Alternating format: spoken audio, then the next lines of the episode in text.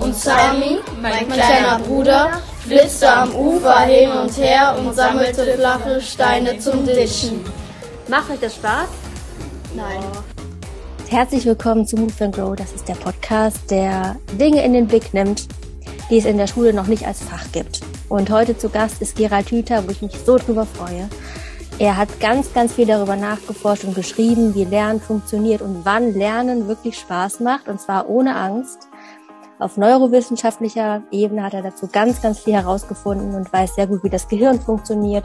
Ihm liegt es super am Herzen, dass Menschen ihr Potenzial entdecken und entfalten. Und wie schön wäre es, wenn wir einen Lehrplan hätten mit dem Hauptziel, dass jeder Schüler seinen individuellen Weg verfolgt und das eben mit Freude am Lernen und mit ganz viel bestärkenden, unterstützenden Dingen. Deswegen freue ich mich so sehr, dass Gerald Hüther heute da ist und seine Ideen mit uns teilt und vor allem auf eure Fragen auch eingeht, wie das gehen könnte, wie Schule so funktioniert, dass wir alle mit ganz viel Potenzialentfaltung auf diesem Weg begleitet werden. Herzlich willkommen, Gerald. Schön, dass du da bist. Ja, ich freue mich auch, liebe Ulla, und äh, begrüße auch alle, die da jetzt im Hintergrund an ihren Monitoren sitzen. Wir gucken mal, dass wir da was Spannendes draus machen. Ich bin ja Hirnforscher und versuche herauszufinden, was Menschen brauchen, damit da oben sozusagen, dass sich alles möglichst komplex verschaltet, damit man nicht so mit ein paar dicken Autobahnen im Hirn herumläuft und dann auf die unterschiedlichsten Probleme immer wieder auf die gleiche Weise reagieren muss. Und mhm. junge Menschen schon ein bisschen besser verstehen, wie das da oben abläuft, dann ist das, glaube ich, sehr hilfreich, weil man sich da nicht so schnell verirrt. Ja, und wir haben ja gerade schon im Intro gehört, dieses Diktat, was ich dir eben vorgespielt habe. Das haben ein paar Schüler gelernt, Klasse 7 war das. Und die haben das eben als Hausaufgabe aufgehabt. Es ging um Kommasetzung oder so. Und die Frage an dich jetzt aus deiner Perspektive, was würdest du sagen? Wie würdest du Schülern erklären, wann macht Lernen Spaß? Wie kann man, wie funktioniert das Gehirn, dass Lernen Spaß macht? Weil eigentlich sollte es ja so sein. Und ich glaube, dass einige Dinge in der Schule ja manchmal zu Druck führen und eben auch dazu, dass man ja, dass diese Begeisterung für manche Dinge auf der Strecke bleibt. Bei manchen auch nicht so. Ich will es gar nicht so generalisieren, dass es in der Schule immer so ist. Es gibt bestimmt die einen Fächer und die anderen Fächer, wo es so und so ist, auch in, die, in den Phasen. Also auch im Deutschunterricht gibt es bestimmt auch Phasen, wo es ganz anders läuft und kreativ. Die Frage an dich, wie würdest du es erklären? Das ist relativ einfach. Ich glaube, wir machen das uns alles so kompliziert. Das alles, was lebendig ist, muss ja für all diejenigen, die schon mal was über den zweiten Hauptsatz der Thermodynamik gehört haben, muss sich so organisieren, dass nicht so viel Energie verbraucht wird. Also im Augenblick sehen wir eine zusammenbrechende westliche Welt, die viel zu viel Energie verbraucht und wenn man mehr Energie verbraucht, als man bekommt, zerfällt das System. So. Und das gilt aber nicht nur für die westliche Gesellschaft, das gilt auch für jeden Ameisenhaufen und das gilt für jeden Vogelschwarm. Und wenn man sich ein bisschen draußen in der Natur umsieht, dann sieht man, dass alles so wächst und sich so organisiert, dass es möglichst energiesparend wird. Wie so ein Ameisenhaufen gebaut ist, ist das reine Energiesparprogramm. Oder wie die Kraniche jetzt im Herbst in den Süden fliegen, in ihren versetzten Formationen da weiß man inzwischen, dass der Vogel, der hinter dem anderen fliegt, ein Drittel weniger Energie braucht, weil der den Wind nutzt, den der andere erzeugt beim Vorwärtsfliegen. So und dann wechseln die sich dann auch ab und äh, damit kommen sie nach Afrika. Und dem Hirn geht das genauso. Das Hirn, ob wir das wollen oder nicht, versucht auch ständig Energie zu sparen. Wenn ich sage, das Hirn, muss ich es eigentlich genauer sagen. Die Nervenzellen können es nicht leiden jede einzelne Nervenzelle da oben findet es scheiße, wenn, wenn sie zugemüllt wird von den anderen und die ihnen zu viel Input reinschicken. Und dann versucht sie irgendeine Lösung zu finden. Und die Lösungen, die dann gefunden werden, ist, dass sie irgendwie Fortsätze bildet, um die anderen zu bremsen. So, und dann haben wir schon ein kleines Netzwerk. Und deshalb ist das, weil das ja im ganzen Hirn stattfindet, kann man einfach als Grundprinzip sagen, das Hirn versucht ständig einen Zustand zu erreichen, wo die Nervenzellen miteinander in solchen Beziehungen sind, die so organisiert sind, dass möglichst wenig Energie verbraucht wird. Jetzt werden die ersten von euch wahrscheinlich schon mal Hurra schreien, weil das natürlich plötzlich erklärt, warum man so faul ist. Also dieser innere Schweinehund, der uns immer aufs Sofa setzt. Das ist nicht äh, irgendwas Komisches, was wir im Hirn haben. Das ist der zweite Hauptsatz der Thermodynamik, dem das Hirn folgen muss. So, und immer dann, wenn da oben alles nicht so richtig zusammenpasst, weil wieder was Neues passiert ist, und das ist ja immer irgendwas, was nicht da oben äh, so ist, wie man das gerne hätte.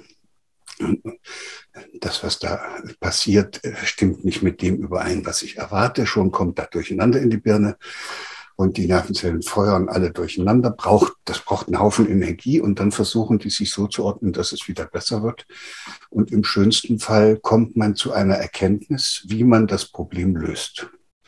Und dann löst du das Problem und dann wird dieser hochenergieverschwendende Zustand, den du eben noch hattest, in einen energiesparenden Zustand übersetzt. Und dabei wird ja Energie frei und die wird benutzt, um im Mittelhirn Nervenzellgruppen zu aktivieren, die dann bestimmte Botenstoffe ausschütten, die wiederum andere Netzwerke aktivieren, die so ein schönes Gefühl machen. Das kennt man so. So Aha-Erlebnis oder Erfolgserlebnis. Die Hirnforscher nennen das Belohnungszentrum. Und diese Botenstoffe sorgen aber nebenbei auch noch dafür, dass die Netzwerke, die du gerade eben benutzt hast, um das Problem zu lösen, auch noch gestärkt und gefestigt werden. So, und das ist Lernen. Und, und das machen wir das ganze Leben lang. Das nicht, das findet nicht in der Schule statt könnte auch in der Schule stattfinden, wird auch in der Schule stattfinden, aber so lernt das Hirn immer wieder einen Zustand, in dem es nicht so richtig passt, in einen zu verwandeln, wie es besser passt und was da im Hirn festgeschrieben wird in Form eines Netzwerkes, was sich dann ausbildet und immer weiter verstärkt, es sind die Lösungen. So, und jetzt haben wir schon ganz viel verstanden und manche Lösungen sind richtig gut, also auch langfristig gut. Und manche sind nur im Moment mal gerade gut und vielleicht auch noch morgen und übermorgen, aber langfristig ungünstig.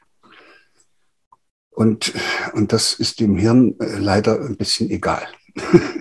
Sache es passt. Ja? Also das Schlimmste ist, ich habe ein Problem mit, äh, mit meinem Chef ja, und komme nach Hause und weiß nicht, wie ich das lösen soll. Das ist diese Unruhe da oben. Dann drängt es mich, irgendwas zu tun, dass das wieder runterkommt. Und wenn ich äh, ein bisschen Pech habe, finde ich dann meine Schnapsflasche im Regal.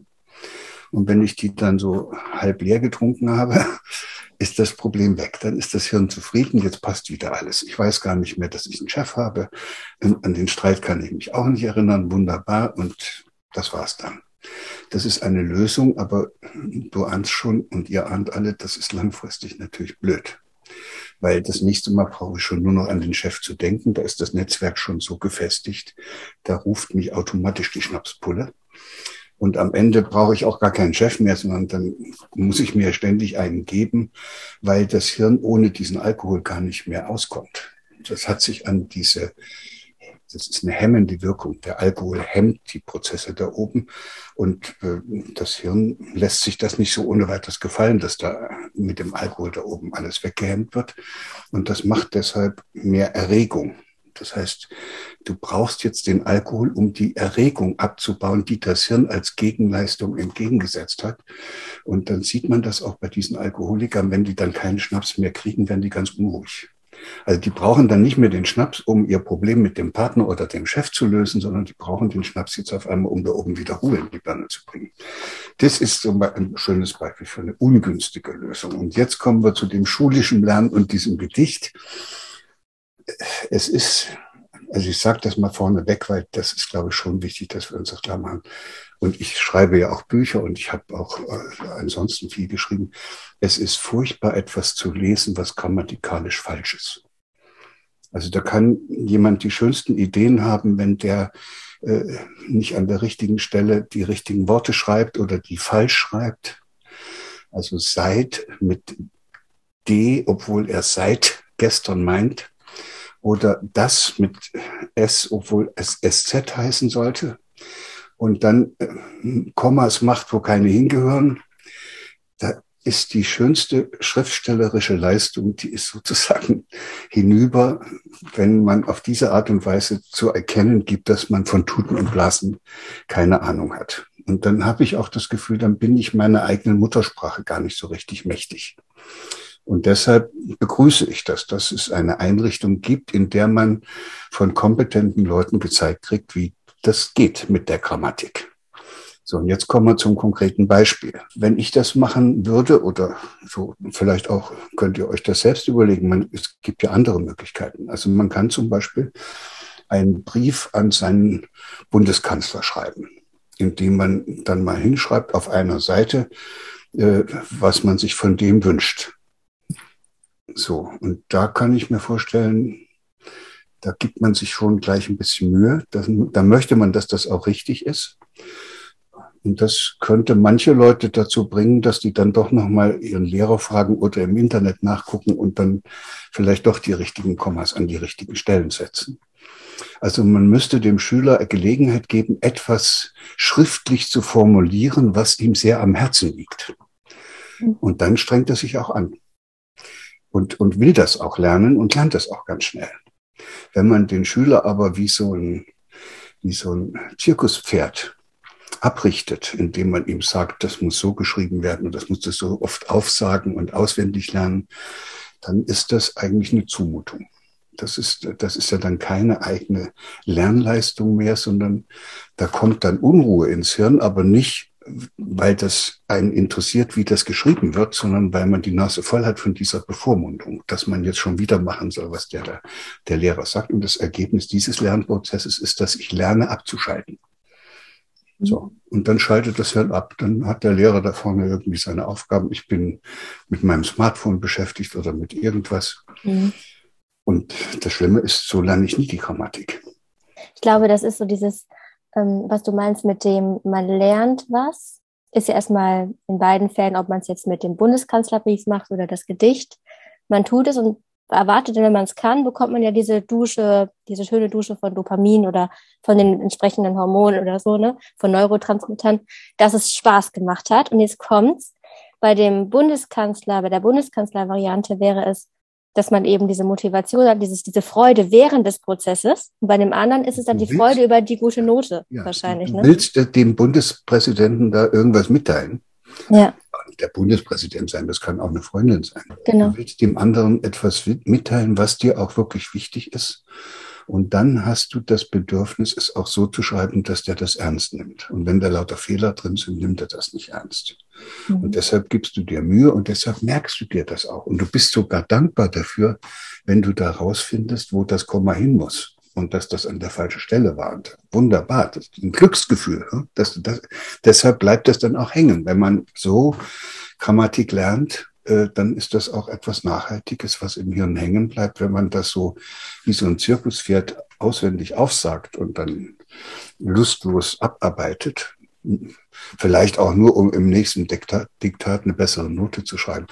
Dies ist alles Blödsinn. Das ist Abrichtung und Dressur und das wird nicht wirklich verankert der Schlüsselsatz, der dahinter steht, heißt, jeder Schüler ist der Konstrukteur seines eigenen Lernprozesses. Ich erlebe auf jeden Fall immer wieder, was direkt daran anknüpft, dass viele Schüler sich die Sinnfrage ganz oft stellen. Also in vielen Bereichen. Warum lerne ich das? Und in dem Moment, wo man es in einen sinnstiftenden Kontext bringt, ne, dann hat es eine andere, eine andere Power beim Lernen. Und das Ding ist, also wenn wir jetzt schon, wir können mal so ein bisschen Richtung Schulsystem gehen, weil wie gesagt, was du auch schon meintest, dass Lehrerinnen oder Lehrer das gar nicht irgendwie böse meinen, wenn sie es so oder so konzipieren.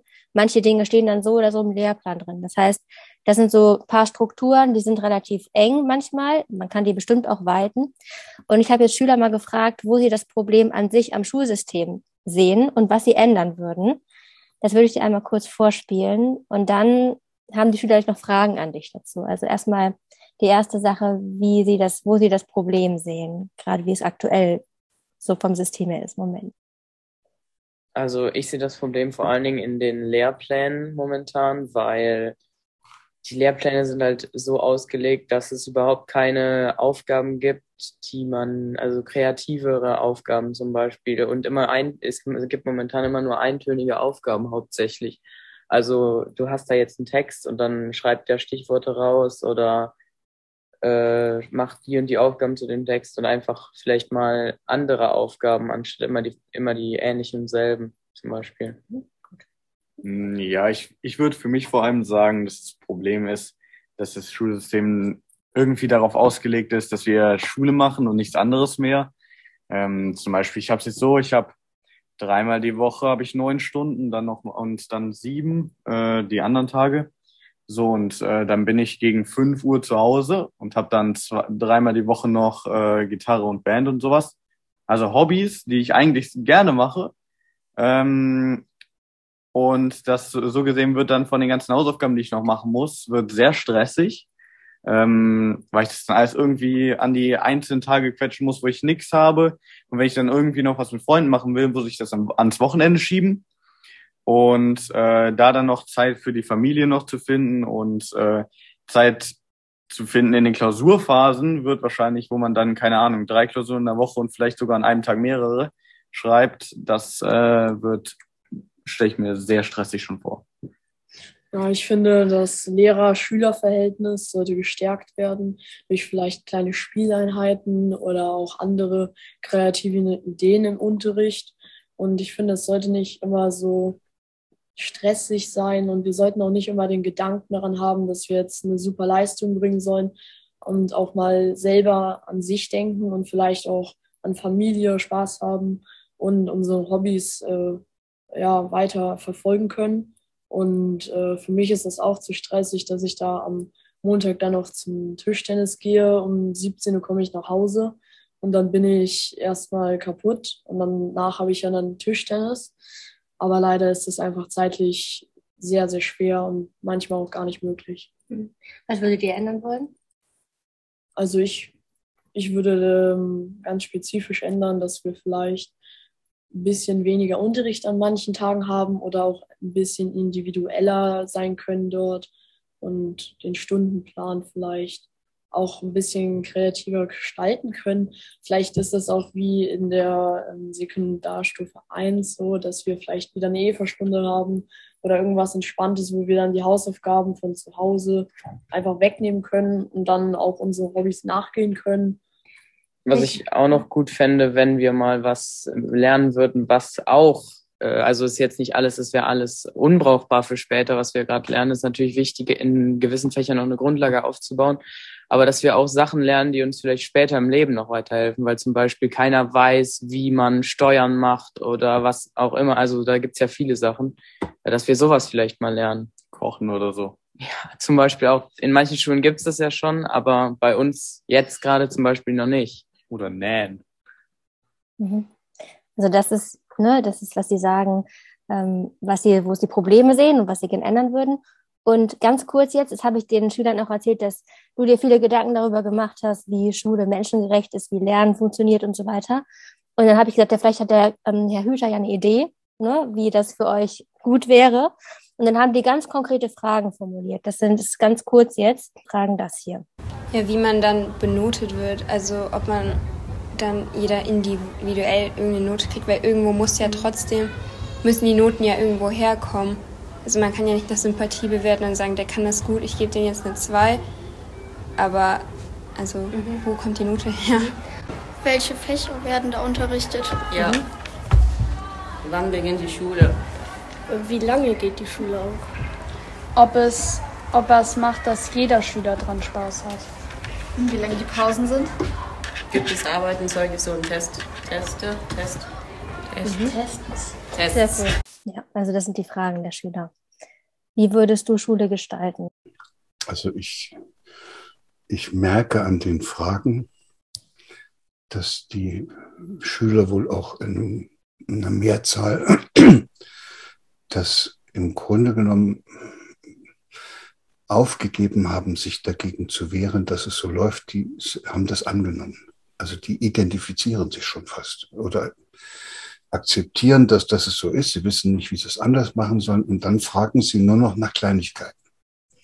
Also wie lang soll der Unterricht dauern oder gibt es auch andere Lehrpläne? Und das das macht mich schon ein bisschen traurig, weil wenn man so fragt, dann kann man gar nicht die richtigen großen Fragen stellen. Und die richtige große Frage heißt, äh, was ist denn überhaupt die Aufgabe von Schule? Also was, weshalb haben wir Schulen? Und das wäre jetzt interessant zu gucken, wo, wozu gibt es überhaupt Schulen und seit wann gibt es Schulen und so weiter. Und dann stellt man fest, die Schule ist eine Einrichtung, die von einer Gesellschaft aufgebaut wird, damit diese Gesellschaft über die Schule und die Ausbildung der nächsten Generation sich selbst stabilisiert. Also das heißt, es ist ein Erhaltungsinstrument für die Gesellschaft, für die jeweilige. Und im Kaiserreich sollten lauter junge Leute rauskommen, die den Kaiser geliebt haben. Bei den Nazis sollten lauter, da war das ganze Schulsystem so ausgerichtet, dass da gute Nazis rauskommen sollten. Ich bin in der damaligen DDR groß geworden, das sollten aus der Schule lauter gute Kommunisten oder Sozialisten rauskommen. Und wir können uns doch nicht einbilden, dass wir heute in einem Land leben, wo nicht auch irgendwas rauskommen soll. So, und wenn man dann fragt, was müssten wir denn haben, damit unsere Gesellschaft stabil bleibt, dann müsste jedem klar sein, wir haben eine Gesellschaft, die ist auf Wirtschaftswachstum ausgerichtet und die braucht Konsum. Und wenn da keine hinreichend dummen Leute mehr unterwegs sind, die jeden Mist einkaufen, nur weil er ihnen eingeschwatzt wird, dann ist unser gesamtes gesellschaftliches System plötzlich in Frage gestellt. Das heißt, aus der Schule müssen welche rauskommen in hinreichender Zahl die sich also verführen lassen, die nicht wissen, was sie wollen, die also äh, hinter irgendwelchen Dingen herjagen, nur weil irgendjemand erzählt hätte, dass das besonders wichtig wäre, die eigentlich in einem tiefen Sinne Bedürftige sind und die immer zu irgendwas brauchen. Und wenn ich das so rum betrachte, muss ich sagen, dann macht doch die Schule hier in unseren westlichen Ländern einen Bombenjob. Dann, dann fällt mir dann nicht mehr viel ein und dann äh, können wir uns genauer angucken. Äh, wenn man so fragt, kann man dann noch mal eine ganz andere Frage stellen, nämlich, ja, was ist es denn dann? Was, so, und dann kommt man drauf, das haben wir auch nach der Corona oder während der Corona-Zeit gesehen. Da wurden die Schulen erstmal auch wieder aufgemacht für diejenigen, die kurz vor einer Prüfung standen. Also die erste scheinbar offenbar sehr wichtige Aufgabe von Schulen ist die Vergabe von Zeugnissen und Zensuren oder Abschlüssen und mit anderen Worten die Selektion. Die Schule soll diejenigen auswählen, die nach irgendwelchen Maßstäben die geeigneten sind, um dann in weiterführenden Berufen äh, begehrte Plätze zu bekommen. Also ich habe mal, ich war ja Professor für, für Neurobiologie in der medizinischen Fakultät. Und dann habe ich die Studenten gefragt, sage, warum wollt ihr eigentlich Medizin studieren? Und das sagen doch glatt zwei Drittel von den Studenten, weil ich 1,0 hatte. Ich sage, was 1,0? Ja, im Abitur. Sie hätten 1,0 gehabt und dann hätten Sie doch Medizin studieren dürfen und deshalb studieren Sie jetzt Medizin. Das geht doch nicht. Ich, ich muss doch Medizin studieren, weil es mich, weil es mir ein tiefes inneres Bedürfnis ist, Menschen, die krank geworden sind, so zu begleiten, dass die wieder gesund werden können. Das ist aber höchstens einer von zehn gewesen, der sowas gesagt hat. Und der wird wahrscheinlich das Medizinstudium gar nicht durchgehalten haben. Der wird äh, am Ende abgebrochen haben und ist dann Heilpraktiker geworden, weil man dieses verschulte Studium ja nur aushalten kann, wenn man schon überhaupt nicht mehr mitdenkt. So, das heißt, die Schule ist in erster Linie eine Stätte, in der Selektion betrieben wird und ihr seid die armseligen Opfer, die das machen und die Lehrer, nebenbei gesagt, äh, sind, werden da auch verheizt. Also das ist nicht so, dass man Lehrer, also die meisten Lehrer jedenfalls, sind nicht Lehrer geworden, damit die da wie Cäsar mit dem Daumen hoch oder runter ihre Schüler da in die Welt schicken, sondern das sind welche, die euch gerne begleiten, die euch gerne ihr Wissen weitergeben und die das aber auch nicht können in dem System, weil sie Sklaven dieser Vorgabe sind. Es muss selektiert werden. Das ist eine schöne Frage. Die hätte ich erwartet.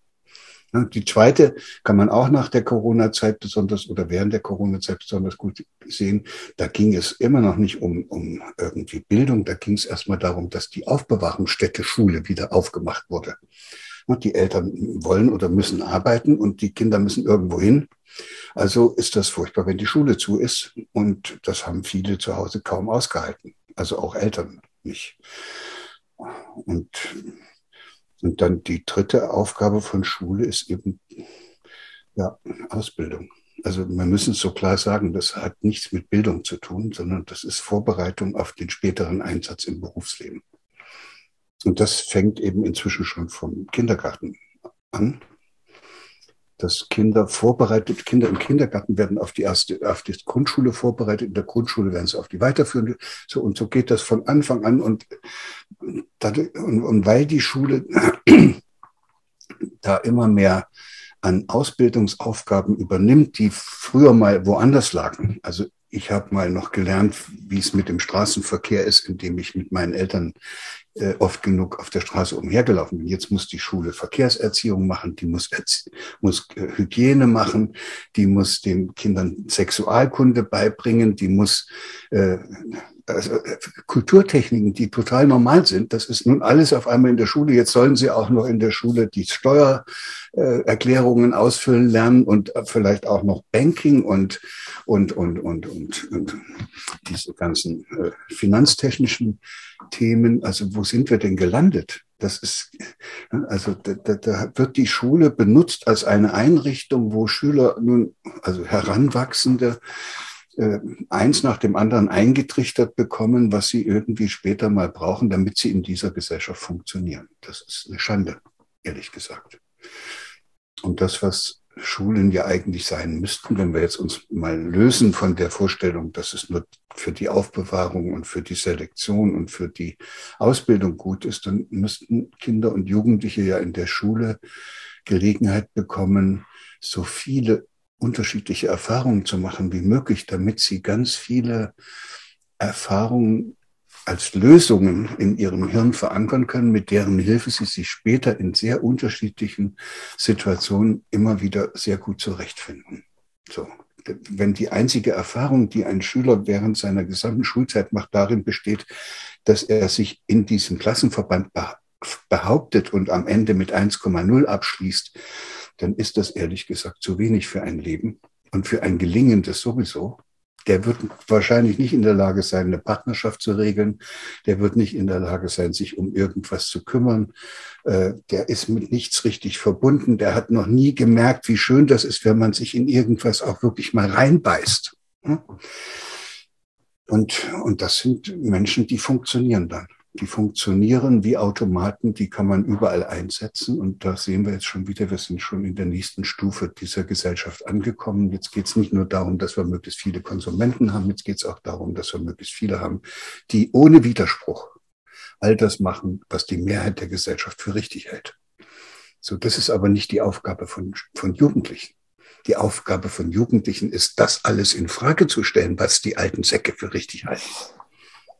Ja. So. Und ja. da braucht man Eigensinn, da braucht man Mut, da muss man querdenken können, da muss man sich äußern können, da muss man lernen, die kritischen Fragen zu stellen und die alten sozusagen argumentativ auf den Rücken zu legen und nicht das ganze Zeug wiederzubeten, was die einen da erzählen. So. Und hm. da merkst du jetzt, es ist äh, schwierig. Wir sind in einer schwierigen Situation. Die Schule hat sich zu einem Elefanten, nein, nicht die Schule hat sich, wir haben die Schule zu einem Elefanten aufgeblasen und das wird aus meiner Sicht höchste Zeit, dass man die Luft rauslässt aus diesem Ding. Da wir das nicht gleich alle gemeinsam machen können, reicht es manchmal schon, wenn wenigstens eine Familie sich mit ihren Kindern entscheidet, dieser Schule diese Riesendaseinsberechtigung abzusprechen. Mhm. Ja, klar, man kann dahin, man sollte dahin gehen, man lernt ja auch eine ganze Menge. Es ist auch der einzige Ort für viele, wo sie ihre sozialen Erfahrungen machen können. Alles gut, aber, aber dass man das so hoch hängt, dass das ganze Leben dieser jungen Menschen und dann noch der Eltern und der Verwandten und der dann noch alles dranhängt, sich nach dem richtet, was in der Schule da an Anforderungen gestellt wird, das ist absurd, ehrlich ja. gesagt. Ja. Und Lehrer können wir auch anschließen. Ne? Also wir sind ja auch Teil. Und Lehrer werden irgendwann, diesem, die von diesem Riesenelefanten auch noch breit getrampelt. Also eigentlich ja. das Familienleben wird breit getrampelt, die jungen Menschen werden breit getrampelt, die Lehrer werden breit getrampelt und es ist höchste Zeit, dass man die Luft rauslässt. Ja. Nur mal, um das deutlich zu machen, wie schnell das so gekommen ist. Ich bin ja noch in eine Schule gegangen auf einem Dorf. Da hatte die erste bis die vierte, erste bis vierte Klasse einen einzigen Klassenraum. Wir waren in Bankreihen, erste Klasse, zweite Klasse, dritte Klasse, vierte Klasse. Musik hatten wir alle zusammen und das andere hat der Lehrer sozusagen in Bankreihen organisiert. Die einen haben was geschrieben, die anderen haben was gerechnet und so. Und, und dann war die Schule mittags zu Ende und dann habe ich meinen Schulranzen in die Ecke geworfen Und dann hatte ich den ganzen Nachmittag frei. Wie der Junge eben das beschrieben hat, kommt nicht mal mehr dazu, seinen Hobbys nachzugehen. Nein, ich habe den ganzen Tag Hobbys gehabt, denen ich nachgegangen bin. Und ich bin eben nur in der Zeit vormittags in die Schule gegangen, weil das, eigentlich war es auch eine ganz nette Abwechslung. Also, aber es hat mich nicht belastet. Es war auch vollkommen scheißegal, was ich da für Zensuren gekriegt habe. So, und da wird jetzt ein Wohai gemacht, als ob das ganze Leben von dieser Schule abhängt. Und das, glaube ich, da müssten Kinder und Jugendliche eigentlich sich zusammentun müssen. Das wollen wir nicht mehr. Und mhm. da ihr das nicht selber könnt, müsst ihr eure Eltern aufhetzen. Ihr mhm. müsst ihnen sagen, Mama, Papa, geht dahin in diese Schule und versucht da irgendwas zu verändern. Ich habe ja so eine, eine Akademie äh, und wir haben dort eine Initiative, die heißt Lernlust jetzt. Und da bitten wir die Erwachsenen in einer in einem Dorf oder in einer Gemeinde oder in einem Stadtteil, sich zu einem Ortsbündnis zusammenzuschließen. Und zwar diejenigen Erwachsenen, denen wirklich die Zukunft dieser Heranwachsenden in, dieser, in diesem Stadtteil da am Herzen liegt.